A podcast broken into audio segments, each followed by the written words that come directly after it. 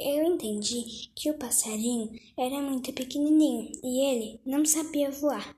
Por isso, ele aprendeu a dar pulinhos. Mas, de repente, veio um gato lambendo os beiços, de olho no passarinho. Então, o passarinho deu pulinhos, ele pulava para cá e para lá, para lá e para cá.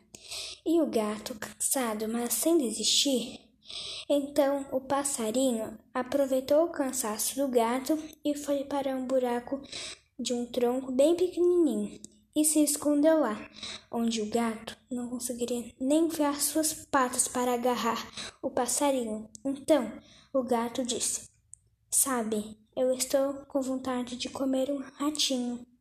E foi-se embora.